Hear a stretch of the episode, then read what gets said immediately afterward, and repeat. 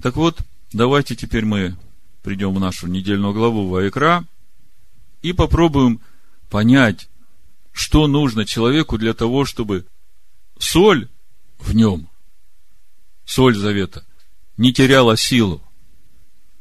И также мы сможем увидеть, что нужно делать человеку, даже если соль завета в нем потеряла силу.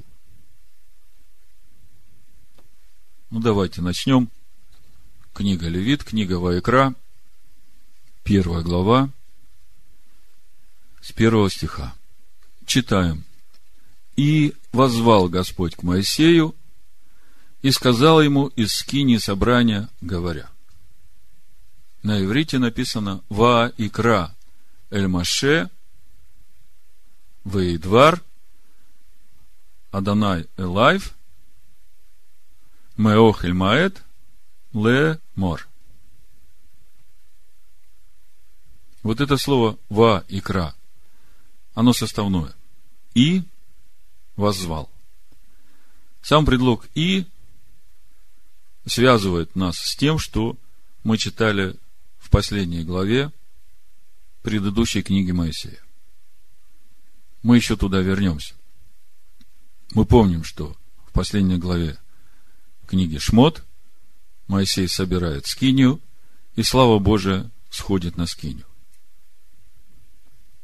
Мы видим, что здесь в первом стихе первой главы книги Вайкра, Левит, Бог обращается к Моисею из Охельмаэт.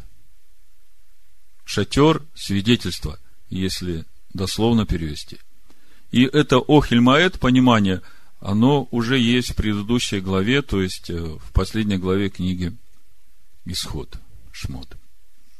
И когда мы смотрим на то, как написано это слово Вайкра, я уже раньше, предыдущие разборы недельной главы Вайкра говорил, последняя буква Алыф в этом слове, она в половину размера меньше и написана в верхнем регистре, как бы уменьшена. И с того времени, как Бог дал Тору, мудрецы постоянно размышляют над тем, почему же это Алыф написано в уменьшенном размере, в верхнем регистре – что это значит. И приходят к такому пониманию, что что-то изменилось во взаимоотношениях между Богом и Моисеем, между Богом и народом. Буква Алиф – это первая буква в алфавите, и буква Алиф, она всегда ассоциируется с первым, со Всевышним, тот, который первый и последний.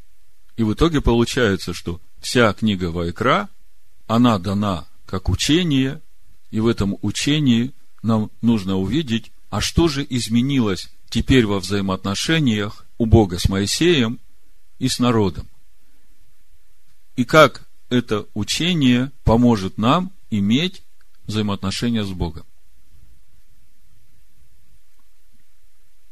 Раньше я уже говорил, что слово «ваекра» – это не просто «возвал», как переводится в синодальном переводе – если посмотреть книгу Бытие, первую главу,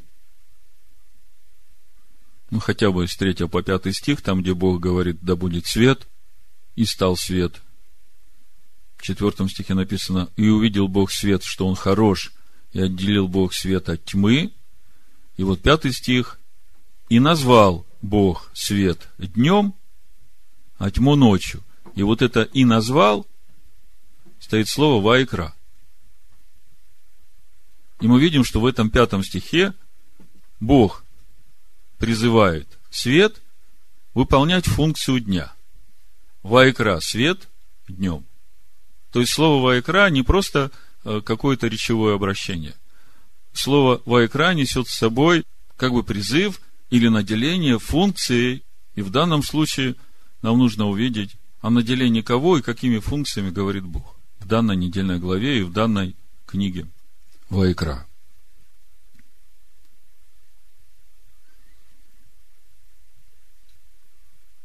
Если посмотреть пророка Иеремию, седьмую главу, и прочитать с 17 стиха по 22,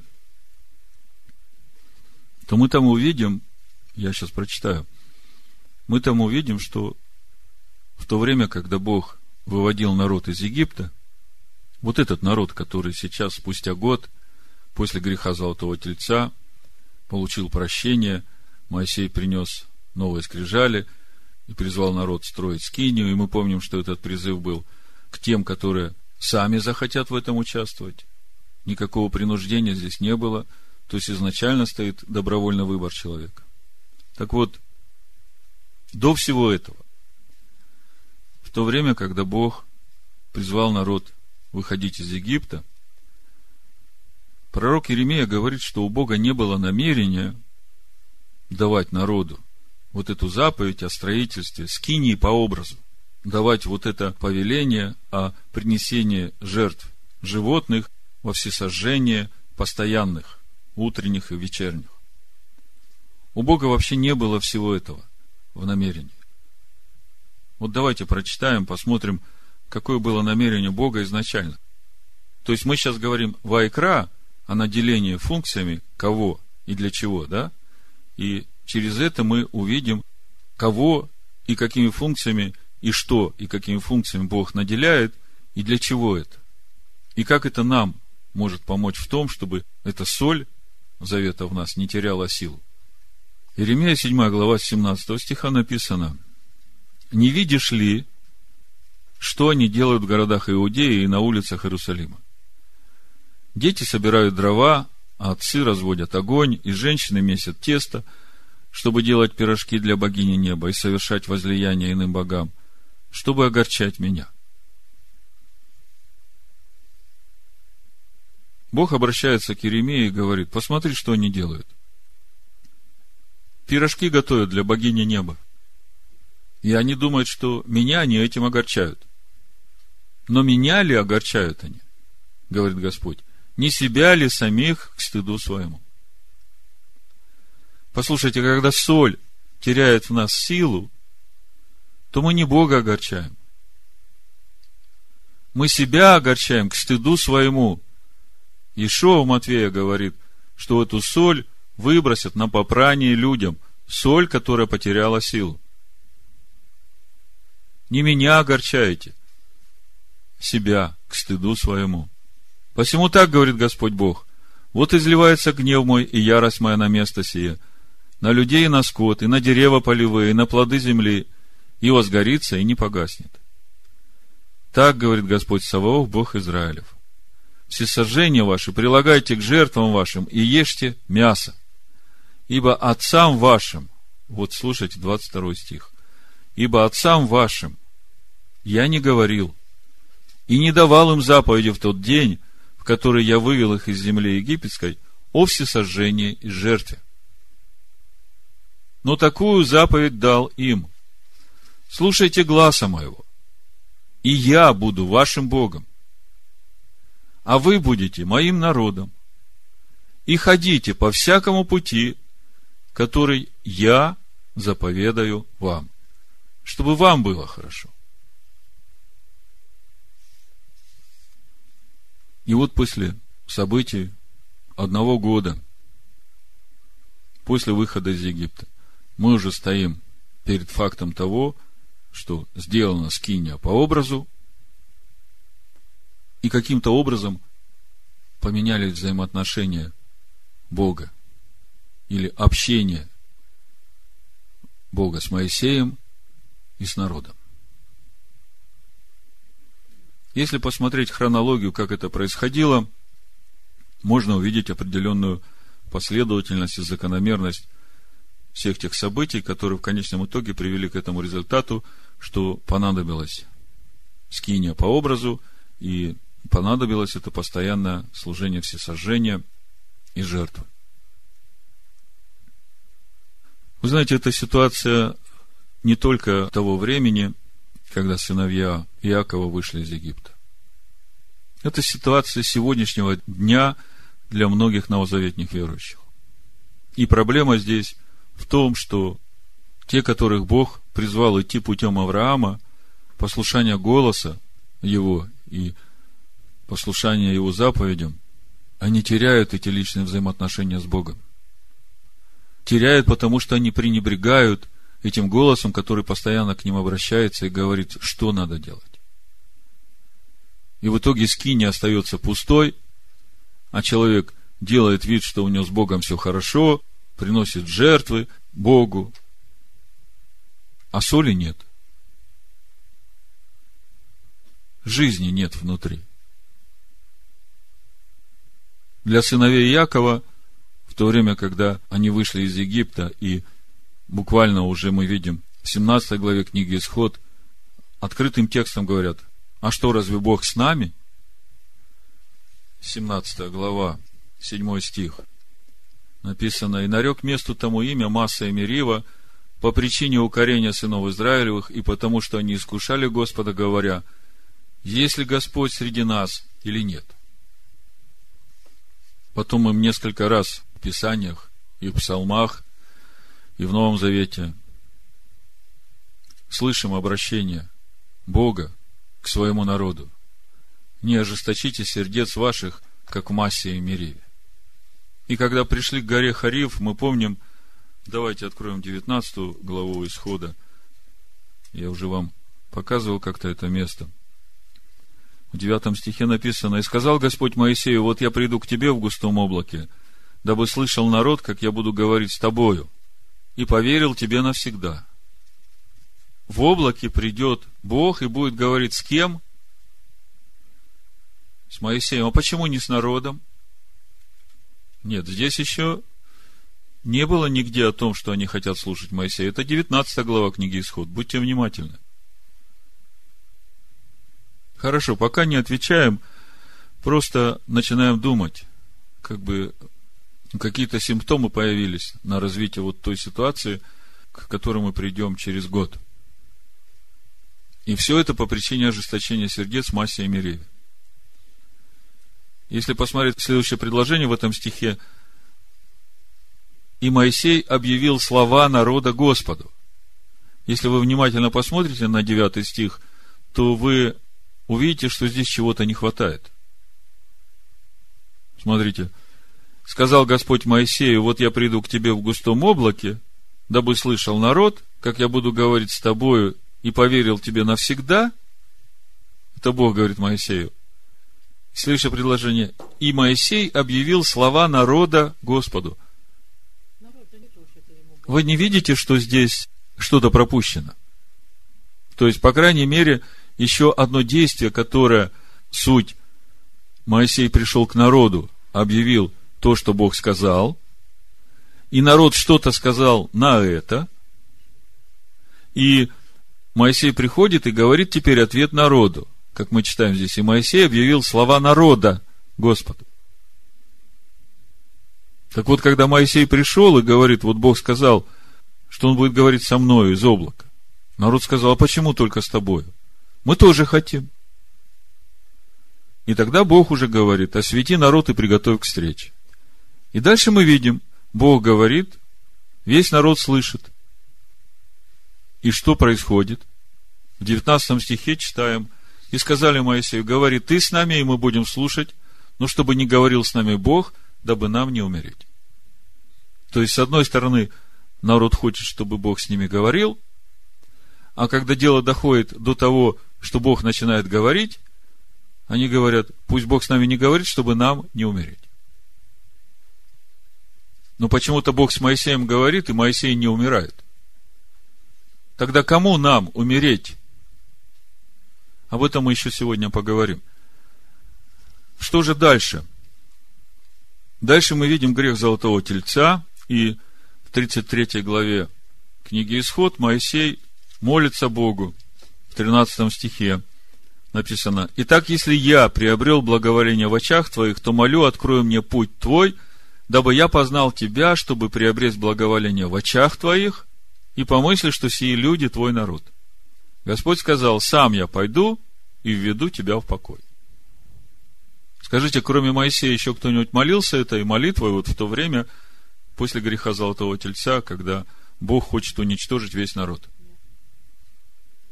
Дальше, если мы посмотрим 34 главу, каким образом заключается обновленный завет, когда Моисей поднимается на гору, получает новые скрижали и возвращается в Йом-Кипур с новыми скрижалями. и приносит прощение народу. Мы здесь видим в 10 стихе. И сказал Господь, вот я заключаю завет, пред всем народом твоим сделаю чудеса, каких не было по всей земле, и ни у каких народов, и увидит весь народ, среди которого ты находишься, дело Господа, ибо страшно будет то, что я сделаю для тебя. Для кого? Для Моисея. Странно, да?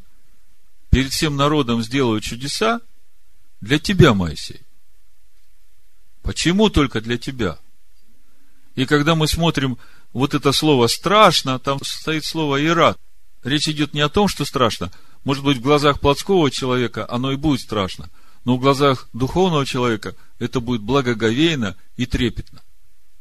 Потому что Ират Шамаим, страх небес, это как раз и есть то, как мы в прошлый шаббат говорили, что позволяет человеку строить скинию. Помните страх Господень?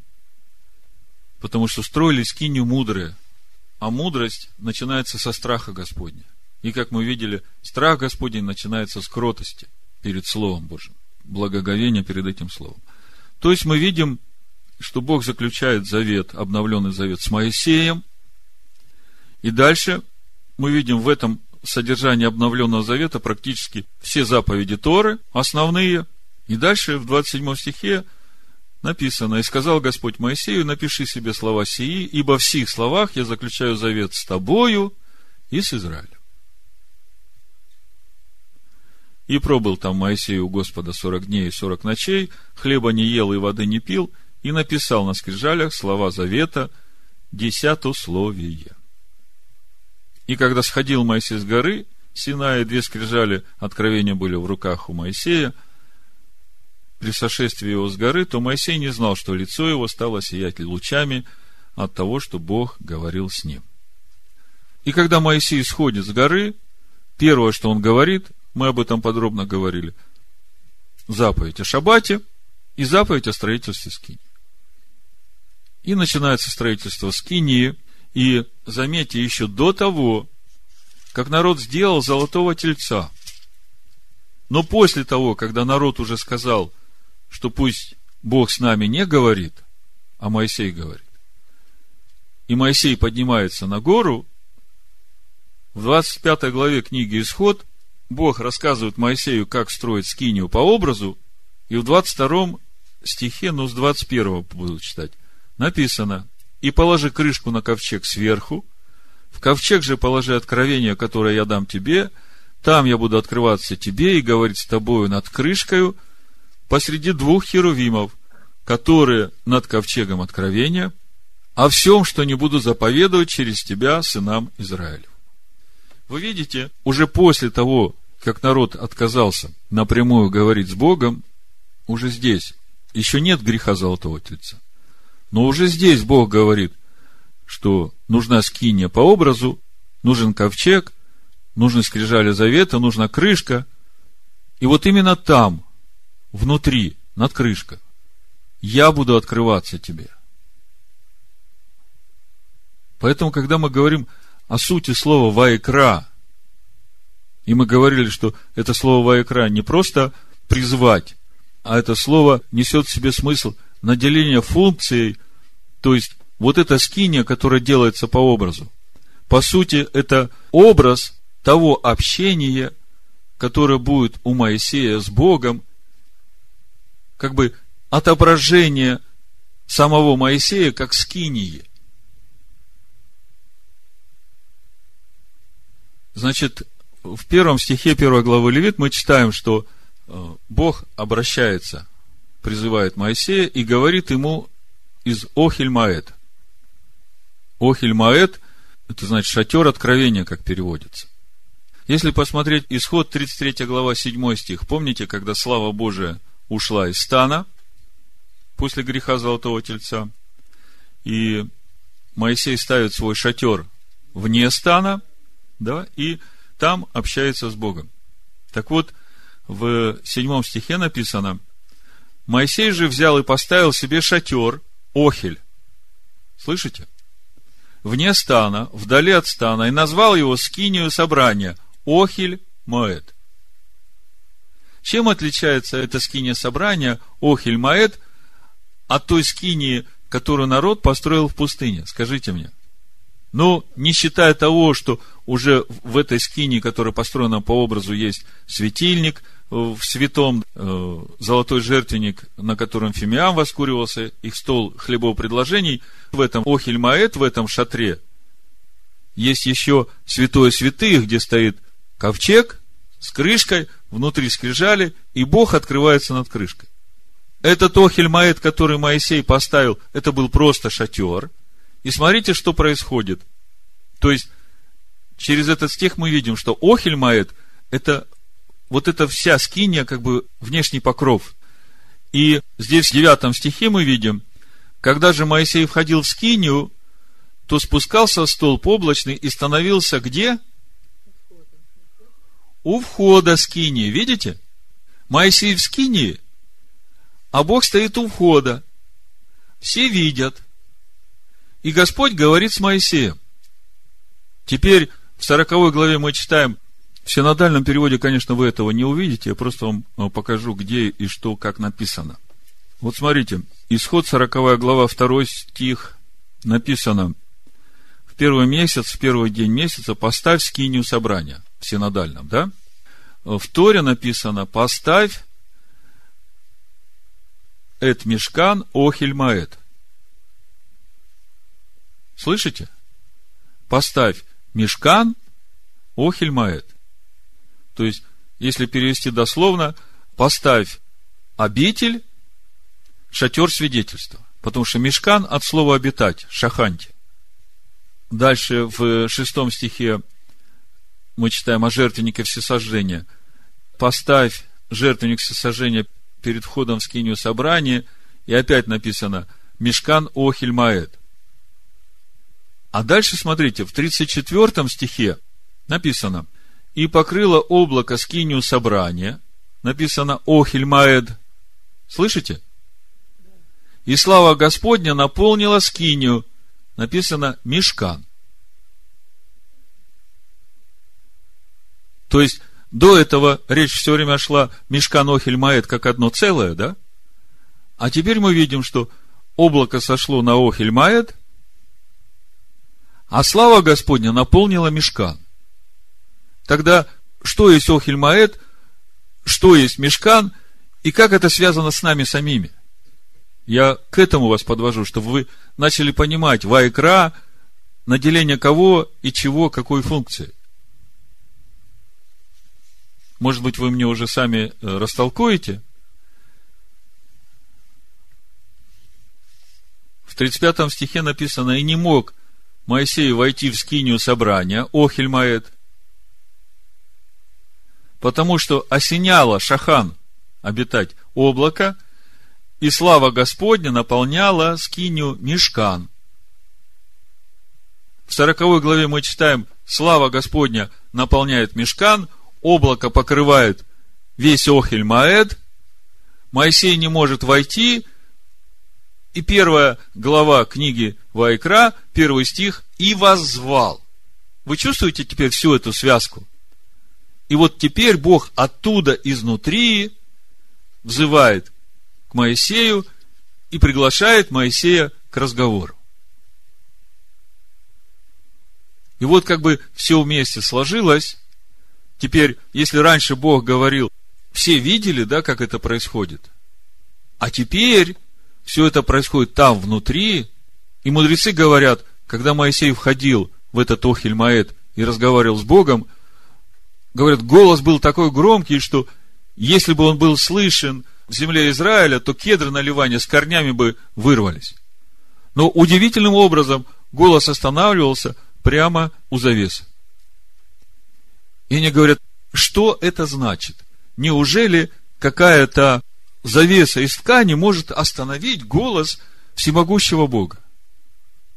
Вот я вас подхожу к пониманию вот этого вайкра – и к пониманию вот этого маленького алы, в которой теперь скрыто, который теперь вдали, через это вы начинаете видеть разницу во взаимоотношениях между Богом и Моисеем, между Богом и сынами Израиля. Но чтобы дополнить эту разницу в взаимоотношениях, еще нужно прочитать книгу чисел, 18 глава, 22 стих. Написано, «И сыны Израилевы не должны впредь приступать к скине собрания, чтобы не понести греха и не умереть. Пусть левиты исправляют службы в скине собрания и несут на себе грех их». То есть, в конечном итоге что произошло? Взаимоотношения Моисея с Богом теперь на внутреннем уровне. Вот этот Охель Маэт, как мы видим, это вся скиния, которая как шатер. Вот этот мешкан, место обители Бога, это вот то святое святых, где ковчег со скрижалями и с крышкой. Это вот то место, которое наполняется славой. И если это все теперь перенести на Писание Нового Завета, чтобы нам понимать самих себя, потому что мы все знаем, что мы храм Святого Духа, и вместе с тем мы не понимаем, как этот храм устроен. Так вот, давайте посмотрим два места Писания. Это 1 Коринфянам 3 глава 16 стих и 1 Коринфянам 6 глава 19-20 стих. Вот все, что я вам говорил, оно сейчас вам покажет суть нас, как вот этой Охель Маэт, шатра откровения, и вот этого мешкана, которая должна наполнять слава Божия. Смотрите, 3.16 1 Коринфянам написано, «Разве не знаете, что вы храм Божий, и Дух Божий живет в вас? Если кто разорит храм Божий, того покарает Бог, ибо храм Божий свят, и этот храм вы». Известный нам стих.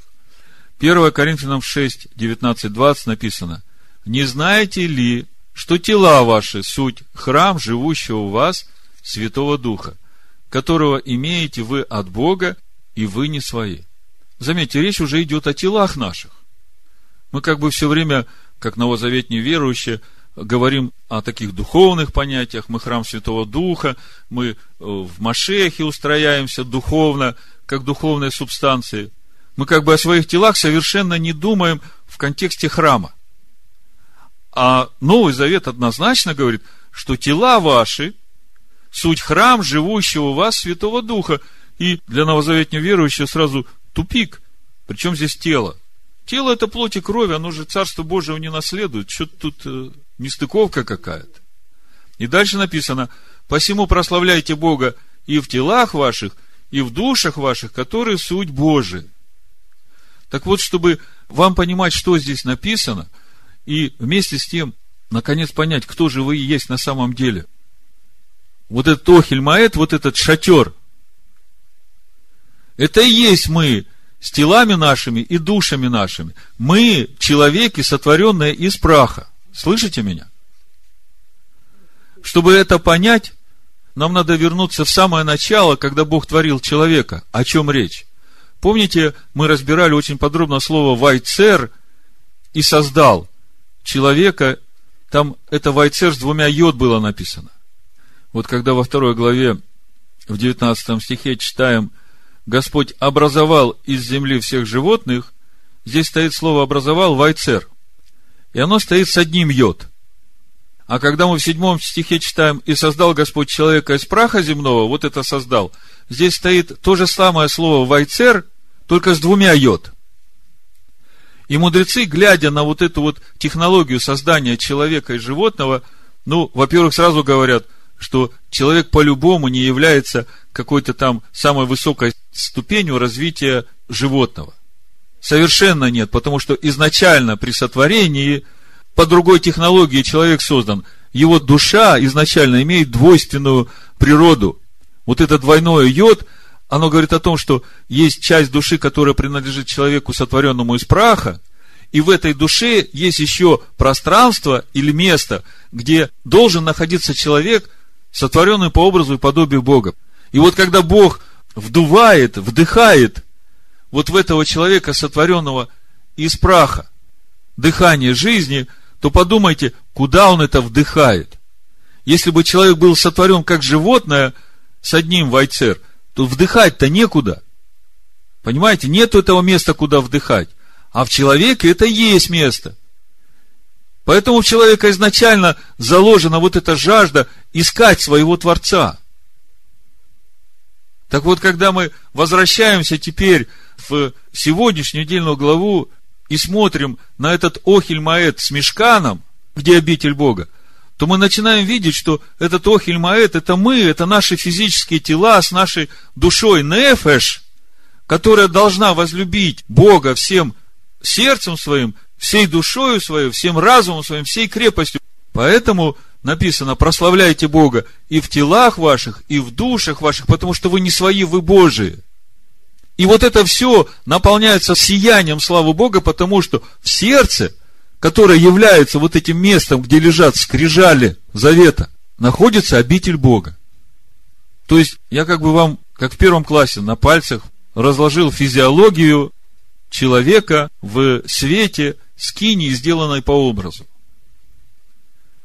Это мы сегодня разбираем для того, чтобы понять, как же и что там будет работать в этой скинии, потому что это все нам дано для того, чтобы, во-первых, соль, которая в нас не потеряла силу. Мы сейчас стоим вот в том месте, когда Израиль вместе с Моисеем собрал эту скинию по образу, сошла слава Божия, Бог наполнил своим присутствием святилище, мешкан, и можно было бы на этом остановиться и сказать, ура, победа, мы получили то, что нам надо. Божье присутствие наполнило скинию, все хорошо. Но на самом-то деле это не конец пути, это начало пути.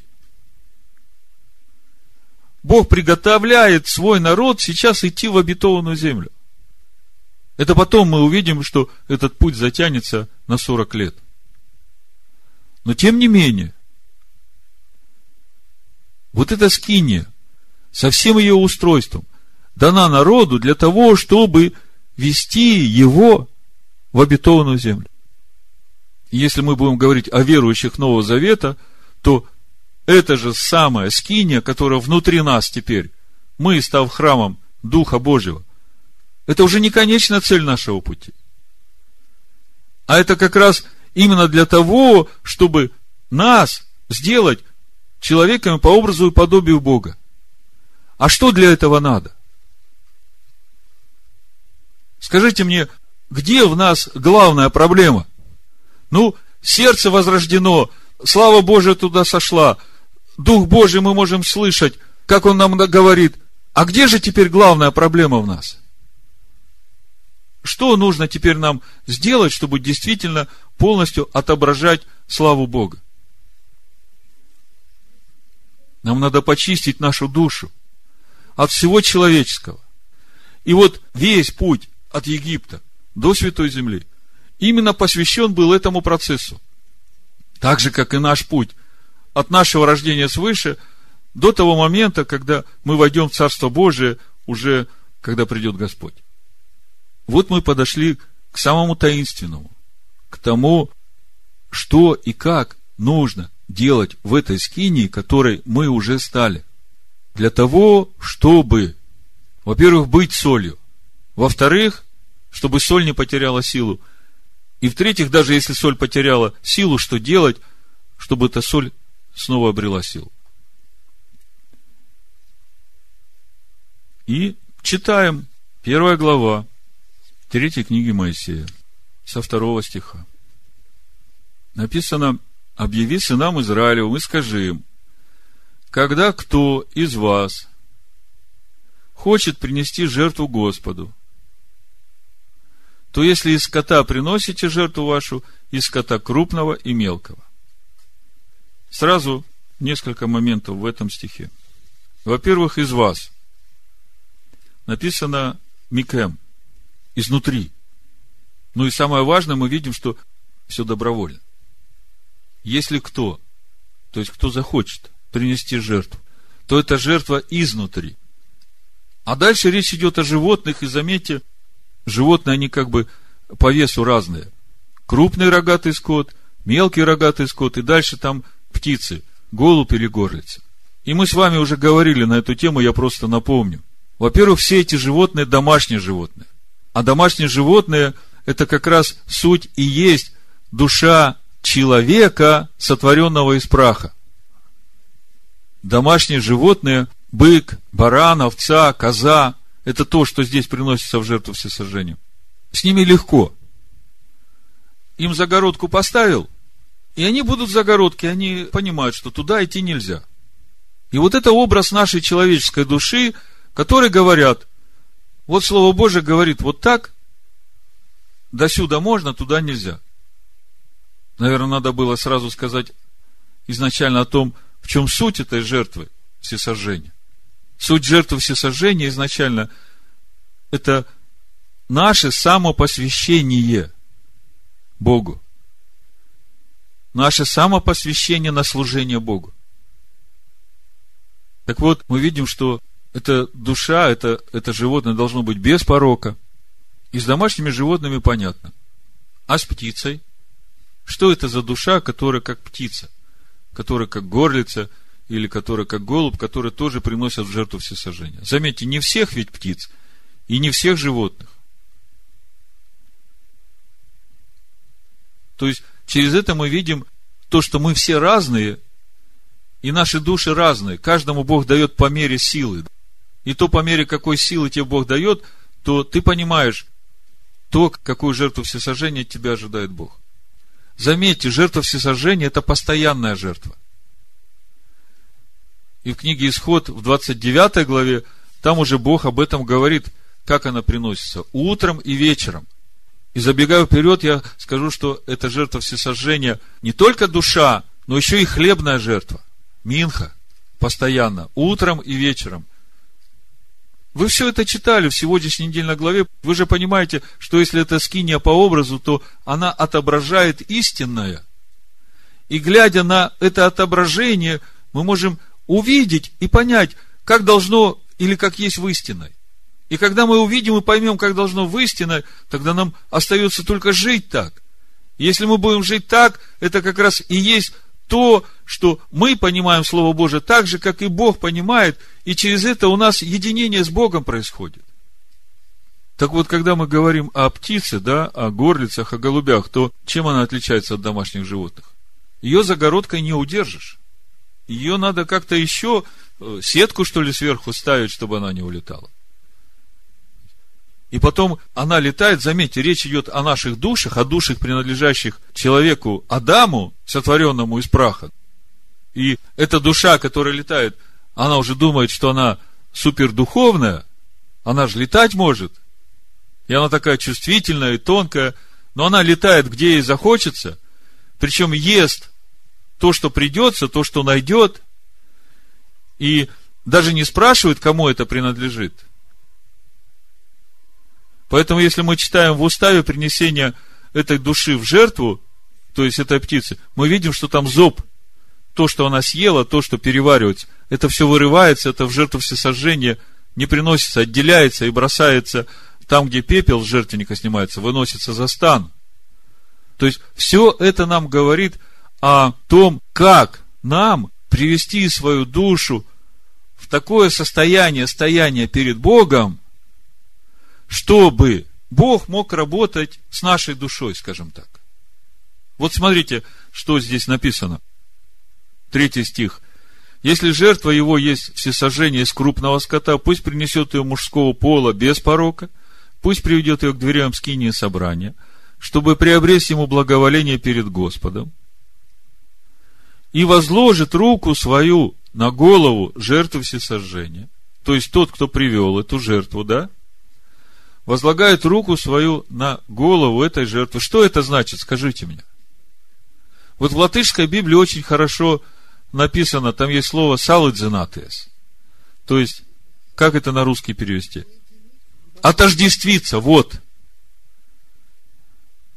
То есть, когда он возлагает руку на эту жертву всесожжения, которую приносит, то он как бы свидетельствует Богу, что вот это моя душа, которую я сам посвящаю на служение Тебе, Господи. Помните, Ишо говорит, кто умертвит душу свою ради меня, да, мы к этому еще придем. Вот он, вот этот момент, умертвит душу свою. То есть, суть в самопосвящении Богу. И смотрите, для чего это нужно. В латышском переводе, мне кажется, этого нет, но в Торе есть. И возложит руку свою на голову жертву всесожжения, и приобретет он благоволение в очищение грехов его. Что это значит? Очень просто.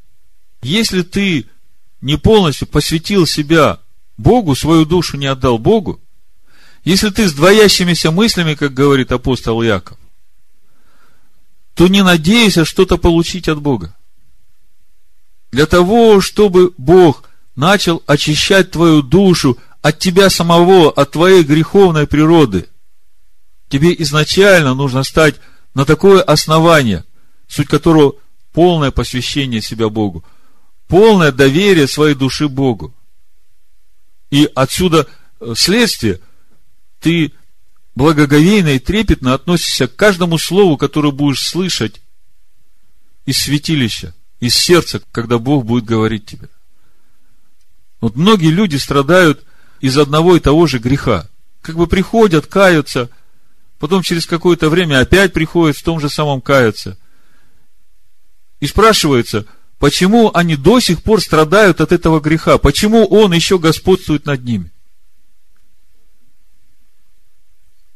Потому что нет полного посвящения души Богу. И когда нет этого полного посвящения, нет благоволения Бога на очищение. Бог насильно ничего не делает. А в итоге получается, что ты в пустыне ходишь год за годом по кругу. Видите, как все связано?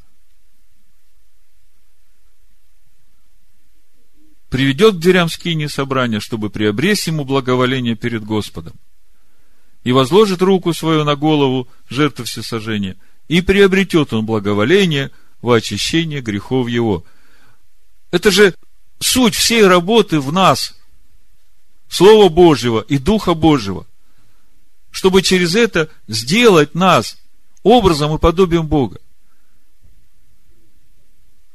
И мы видим, что если нет полного посвящения человека, души человека, на служение Богу, на служение Слову Бога, на послушание Его Духу, то не происходит это. Не происходит этот духовный рост, не происходит очищение от грехов, а грехи, вы же сами знаете, разделяют нас с Богом. То есть с первой главой более-менее нам понятно, мы видим, что служение в Скинии в нашей внутренней скине, с того момента, как мы родились свыше, получили Духа Божьего, это не конец пути. Это начало пути. И для того, чтобы нам начать идти этим путем, нам нужно самопосвящение, полное посвящение нашей души Богу. Вторая глава говорит нам о хлебном приношении. Вы знаете, когда я читаю комментарии иудейских мудрецов, я немножко недоумеваю. Я понимаю, откуда они делают такие выводы, но я с ними совершенно не согласен. Я прочитаю сейчас то, что говорит Раши. Ну, и от Раши, я так понимаю, все остальные комментаторы придерживаются, иудейские комментаторы Торы придерживаются этого понимания – но я здесь вижу нечто большее. Значит, написано, если какая душа хочет принести Господу жертву, приношение хлебного, пусть принесет пшеничной муки и вольет на нее елея и положит на нее ливана. Это благоухание такое. Вот у Раши в комментариях написано, душа, которая приносит хлебную жертву. Что это за душа? это бедняк, у которого нет скотины для жертвоприношения. Вы знаете, я бы сказал так, что это бедняк, который уже умер для себя полностью. И теперь все его жертвоприношение в том, чтобы приносить ему хлеб. Причем написано хлеб из тончайшей пшеничной муки, который смешан с елеем, на который положен лаван, как фимиам молитвы. И вам это уже начинает что-то говорить. Хлеб, который мы произвращаем в себе из того семени, которое в нас возродилось, Слово живое, перемалываем его мелко-мелко. Это значит, что мы его разбираем, вот как мы сегодня, по крупицам, чтобы все понять, чтобы ничего не упустить, чтобы все было в духе Слова. И все это мы делаем под водительством Духа Божьего. Все время слушаем, каждый стих разбираем и слушаем, а что Дух говорит. И потом это все приносим, заметьте, приносим, священник берет часть, возносит на жертвенники во всесожжение с лаваном, с фимиамом молитвы. Остальное остается священником. Кто священник? Машиах. То есть, это вот то новое тело в нас, которым мы устрояемся в его тело. Это его природа уже в нас. И если посмотреть, какие виды принесения этой жертвы, мы видим, что все там через огонь проходит. И жареное на сковороде, и в горшке, и просто на огне. Все через огонь. То есть, вот то, что ты перемалываешь, Слово Божие, и к тебе приходит понимание. Ты должен понимать, что все это в тебе должно пройти через огонь. То есть тебя будет проверять на твою верность вот тому, что тебе открыто. И все это должно быть смешано с елеем. То есть без Духа Божьего это не работает. И все это должно быть принесено Богу с лаваном, с фимиамом молитвы в благоухание. Вот, по сути, здесь и весь процесс взращивания в нас этой новой природы, нового творения. Вот когда речь идет о такой бедной душе, у которого нет животного, чтобы принести, тогда я согласен. То есть, первая и вторая глава, они вместе, смотрите, мы это сейчас увидим в Новом Завете.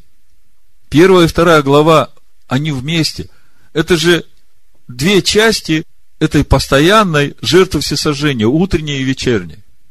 Как одно целое. Если посмотреть исход 29 главу, вы увидите, что Бог эту заповедь уже дает, когда Моисей только поднялся на гору. 38 стих, и дальше написано, вот что будешь ты приносить на жертвеннике. Двух агнцев однолетних каждый день постоянно. Одного агнца приноси по утру, другого агнца приноси вечером. Заметьте, агнца, не козла и не козу. Чем отличается агнец от козы? Послушный, знает голос своего господина. А дальше написано, и десятую часть пшеничной муки, смешанной четвертью гина битого елея. Видите? Агнец и хлебная жертва. Каждый день, утром и вечером. Жертва постоянная. Жертва всесожжения. И что есть жертва всесожжения? Наше самопосвящение.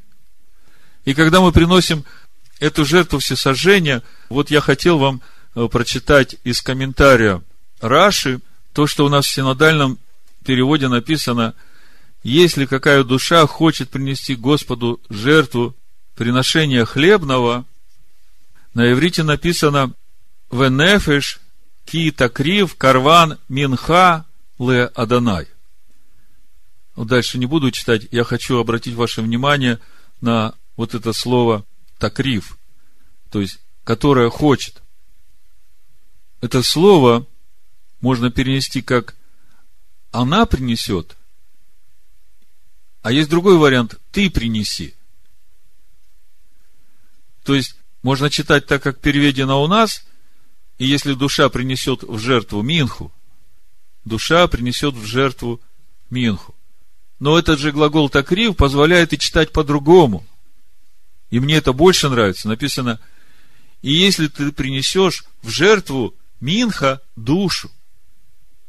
Вот это слово такрив позволяет и так, и так читать. Если какая душа принесет в жертву Минху, и можно читать наоборот.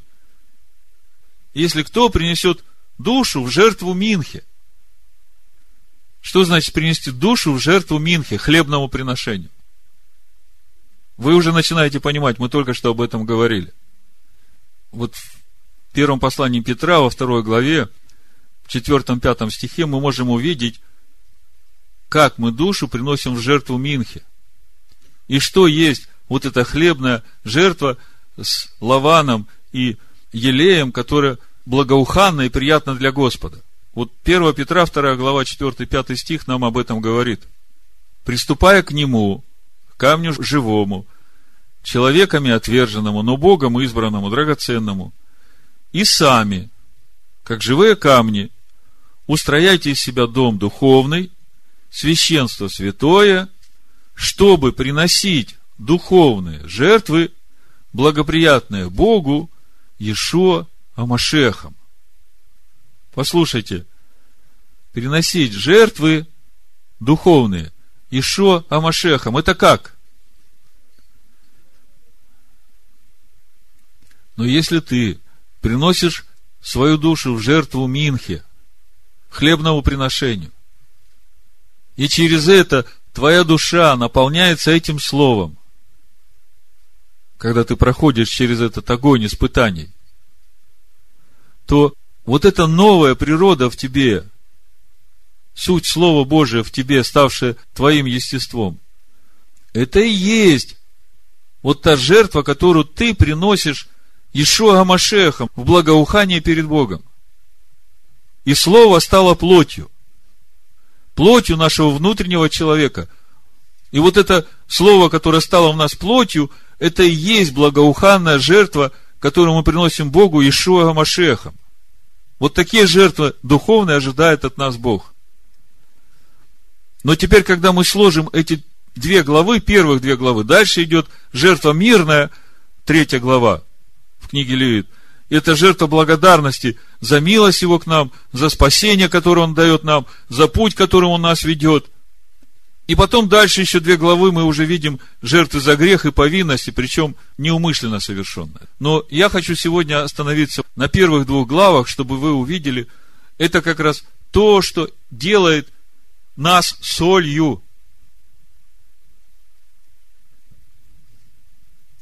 То есть по сути, мы видим два этапа. Первое, это значит самопосвящение души, а второе, это наполнение этой души Словом Бога. И если мы посмотрим Новый Завет, я вам сейчас несколько мест приведу, которые говорят об этих же двух этапах. Но самое первое, то, что я уже говорил, Матвея 10.39, Ишуа говорит, сберегший душу свою, потеряет ее, а потерявший душу свою, вот оно, потерявший душу свою, это первая глава сегодняшней недельной главы Вайкра, когда ты ее приносишь во всесожжение Богу, в благоухание, как жертву без порока. А дальше ради меня. А вот она вторая глава. Он-то есть слово. То есть мы не можем останавливаться только на том, что посвятили себя Богу, и все. Это не имеет смысла, потому что посвятили Богу для чего? Для того, чтобы наполняться Его естеством а его естество в нас наполняется через наше познание его слова. Суть Сына его. То есть, то, что говорит нам Тора, мы видим это в Новом Завете. Еще есть примеры. Но мы совсем недавно разбирали подробно третью главу второго послания Коринфянам. Помните, там буква убивает, дух животворит, мы переходим из славы в славу. И мы говорили в том, что буква убивает грех в нас, если мы действительно искренне относимся к Слову Божьему, потому что законом познается грех. И в итоге получается, что закон и есть эта стойка казни, на которой мы распинаем свою ветхую природу. И если этот процесс в нас не происходит, то в нас не происходит и второй этап, когда слава Божия должна наполнять нас через познание Его. У вас же есть эта проповедь мы разбирали с греческого, пословно читали третью главу второго послания Коринфянам, которое сегодня полностью искажено синодальным переводом и теологией римского христианства. Там и написано, что последующая слава больше предыдущей славы, потому что слава от того, когда мы распинаем свою ветхую природу, она не такая в сравнении с той славой, когда на это место приходит слава Божия через наше принятие Слова Божьего. Но это два процесса взаимосвязанных. Одно не может быть без другого. Если мы не посвящаем свою душу, если мы не распинаем свою ветхую природу на стойке казни, которая есть закон Бога, то Слово не может в нас войти и не может стать нашим естеством. Одно не может быть без другого. В Галатах, во второй главе Павел то же самое пишет. Это уже третье место, которое я вам привожу, которое отображает полную аналогию того, что мы читаем в сегодняшней недельной главе. Первая глава – жертва всесожжения, вторая глава – хлебная жертва. И это постоянные жертвы утром и вечером, которые мы должны приносить в нашей внутренней скине.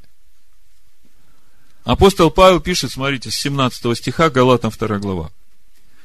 Если же, ища оправдания в Машехе, мы и сами оказались грешниками, то неужели Машех есть служитель греха? Никак. Послушайте, если же, ища оправдания в Машехе, мы оказываемся грешниками. Это что-то совсем другое, не то, как мы привыкли думать. Иисус умер за мои грехи, я уже безгрешен, и я святой.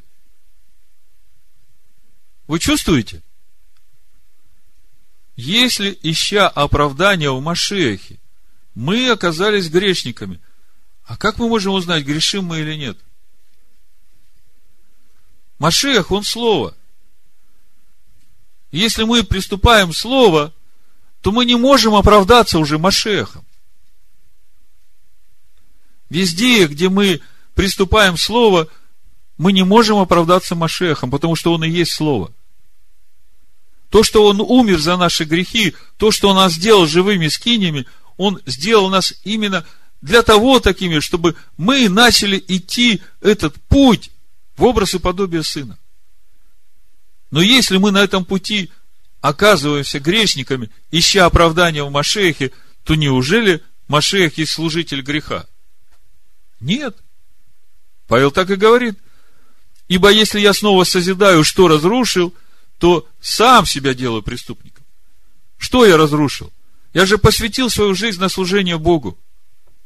Я же умер для греха. Я это свидетельствовал, когда заключал завет с Богом. И ясно, что я сразу не могу не грешить. Все мы много согрешаем. Но это не значит, что мы должны жить в этом грехе. Это значит, что Бог нам показывает, в каком направлении нам надо работать, чтобы получить свободу от этого греха сегодня и сейчас. Иначе, если ты будешь продолжать, то соль в тебе потеряет силу. Ибо если я снова созидаю, что разрушил, то сам себя делаю преступником.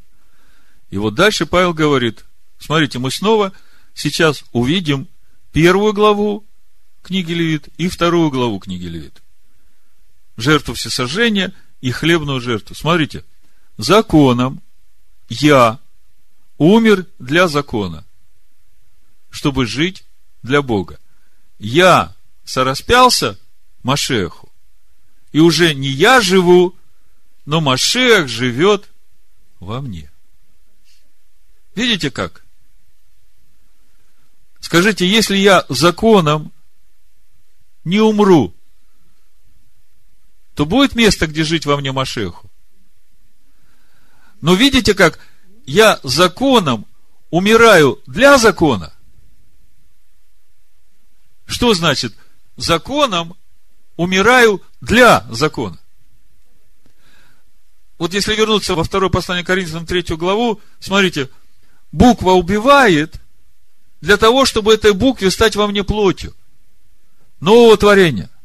Законом я умер для закона, чтобы жить для Бога. Вот это первая глава книги Левит. Жертва всесожжения. Я сораспялся Машеху. А дальше уже не я живу, но живет во мне Машех. Вот когда я сораспинаюсь Машеху, вот это и есть тот процесс, когда Машех начинает жить во мне. А это и есть та новая природа, та жертва благоуханная, которую мы приносим Богу Машехом Ишу. И в итоге Машех, живущий в тебе, и есть твое оправдание. А там, где еще Машех не живет в тебе, то там ты грешишь. И именно сейчас вот Бог показывает то место, где ты грешишь. Для чего показывает?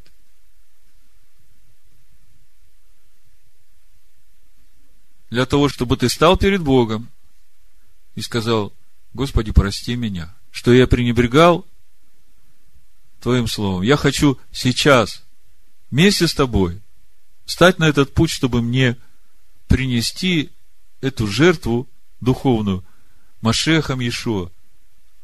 Приближается праздник Пурим. В этот четверг у нас пост. Вы все знаете. Вот синагога нам говорит, что поститься надо с рассвета с 4 утра 51 минуты до выхода звезд 18.58. Значит, э, запрещено есть и пить. Но смотрите по состоянию здоровья, кто как может. Так вот, что есть праздник Пурим для нас? Это праздник победы. Это время, когда то скрытое станет явным. Это праздник победы Бога в нас.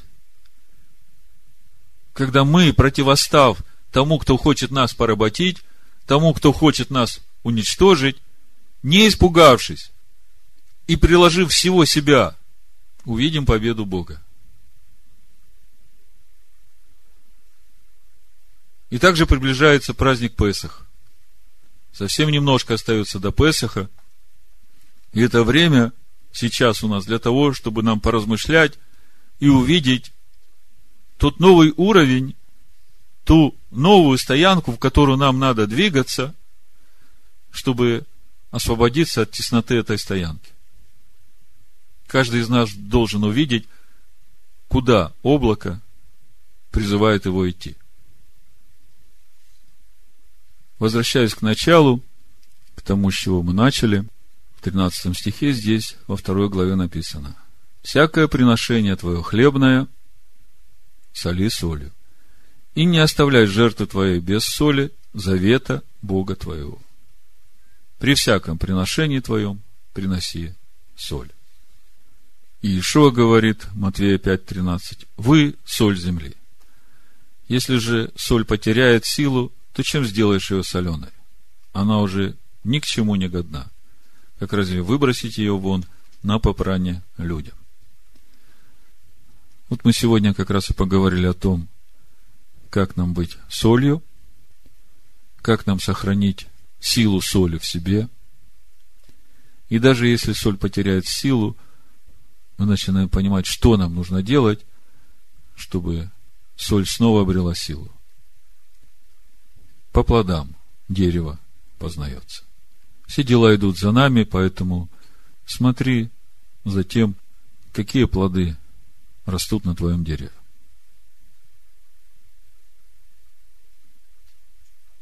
Давайте помолимся и закончим на этом сегодняшнее служение. Отец, мы приходим к Тебе в имени Амашеха Ишу. Благодарим Тебя за Слово Твое. Благодарим Тебя за дух премудрости и откровения, который Ты даешь нам. Ты даешь нам разумение и понимание Твоего Слова.